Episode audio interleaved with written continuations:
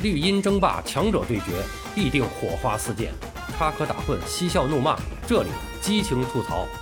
欢迎来到巴多的有声世界，咱们一起聊个球。朋友们好，我是巴多。九月七日二十三点，国足十二强赛第二场比赛开打，在卡塔尔迎战日本队。开场四分钟不到，张琳芃因伤被朱晨杰换下。第四十分钟，伊东纯也右路传中，大炮永野门前飞身抢射，打入了全场唯一的进球。在下半场，中国队通过换人，被动的局面有所缓和，但也没有拿到多少有威胁的进攻机会。日本队呢，也是缺乏连续碾压进攻的动力，最终中国队零比一负于日本。应该说这场比赛，李铁做了比较有针对性的调整和部署，考虑到日本的实力比较强，最终还是启用了五后卫的防守体系。中场是用尹洪博替换了张稀哲。在国足失球前的四十分钟来看，面对强大的日本队，我们的防守做得还是不错的，加上一点运气吧，日本队有两次的得分机会啊，都是被门柱打了出来。呃，关于那个进球呢，既是对手实力的体现，呃，也是有一定的偶然性。应该说，那并不是日本队最擅长的一种攻击方式，基本上是在日本队断下了国足的一次进攻之后，发起的一次进攻，在中场直接斜传右路。是边路的一个突击，然后传到了中路。那么这个有点呢，是日本队在打咱们的反击的状况了。不过这个国足的后防线当时基本上还都在位置上，但是对方的前锋大破永野呢是飞身抬脚一蹭，这皮球呢飞入网窝。这个球可以说日本队打的简练高效，射门的难度也比较大，但是大破永野呢完成的很精彩。说实话，这个也是有点懵的感觉啊。这一下飞出去，抬脚一蹭，能不能蹭到？能蹭到哪儿去？我想大破永野，他当时也是不确定的，但结果就是这样，这一脚非常完美。这样的一个失球呢，实际上也没什么可说的啊。呃，即使是意大利的防线，他也不可能永远不失球的。而这个失球总体而言呢，就是对手打得太精彩了这个球，而我们在防守上呢，而这次我们的防守呢，并没有像之前那些比赛中那样，就是就是说失球都是我们自己失误造成的，甚至说是低级失误。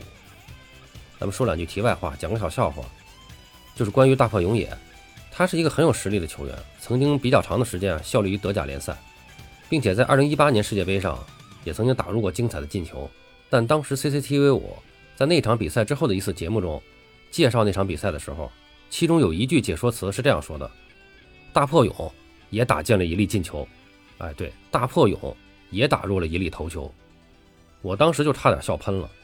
看来给节目配音的是个新手，也没做功课。才会出现这样的失误。后来我就发了一个朋友圈调侃说：“我们以后可能会经常听到这样的解说。”长野佑都替补了，香川真司职前腰，吉田麻也首发了，钱柜是本场 MVP，本田圭又进球了。还有你比如说，日本足坛名宿川口能活四十六岁，这就是开个小玩笑啊，为这个两连败的国足减减压。呃，那么这场比赛呢，除了打了五后卫，还有一个明显的调整，就是在下半场比分落后的情况下，在比较早的时间换上了阿兰和洛国富，这也是国足第一次排出了四名规划球员。呃，这么用人呢，我本人是比较支持的啊。应该说，阿兰和洛国富的实力呢，还是在国足中呢，呃，攻击能力还确实是比较突出的。那么，但我有一些担心啊，就是本场比赛的两个调整，显然是受到了外界舆论的影响。当然了，大家说的都是对的，能重建如流是值得肯定的。但说实话，真正了解球队、了解球员的还是李铁。希望李铁不要做九七年的器物生，被舆论牵着走。气指导几乎满足了所有舆论的要求，不断的调整打法和用人，最后连临场换人都听了现场球迷的。呃，李铁也是当事人之一嘛。但是最终呢，比赛还是失败了，还是被舆论和球迷诟病。呃，这场比赛的失利，国足两轮下来，两连败，一球未进，净失四球。之前的节目里面，包括各种场合，华多也说过，这个大概率啊，前两轮是零分。但我还是那个观点，现在这样的局面并不能决定最终的结果。再次强调一下，国足一定要坚持，大家也一定要坚定的支持我们自己的国家队。我是一定会一直看下去的，看到什么时候呢？就直到这个理论上的出现机会都没有了，那我可能就不会专门的熬夜看了。这个呢，咱实话实说哈。而且从两场比赛看下来啊。我认为啊，还是有希望的，因为我们现在遇到的这个是小组中最强的两个队，没有拿到分也是正常的。但通过两场比赛的调整，我们也看到了进步啊，这种自我调整的能力还是很强的。首先就是我们的定位搞清楚了，开始啊，国足可能还觉得我们可以跟人家搞搞对攻，可以跟人掰掰手腕。哎，现在就清楚了，至少和日澳是不能这么打的，会把自己玩死的。第二，就是对日本的比赛来看，从技战术的设计上可以说没有什么毛病，全力以赴立足防守，不惜祭出五后卫，也要把篱笆扎紧，争取顶住对手的进攻。然后下半场呢，再换上进攻强援，争取打对方急躁之下的漏洞。今天啊，没有成功，刚才也说了。一个是人家那个确实实力强，另外就是那个进球也确实无解，这没办法。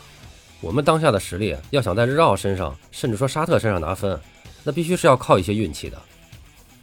但是呢，对于后面的比赛，我还有两个担忧，一个就是本就羸弱的防线，现在又损失了这个张琳芃，上一场就基本上把于大宝全盘否定了，这一场又伤了张琳芃，真是屋漏偏逢连阴雨啊。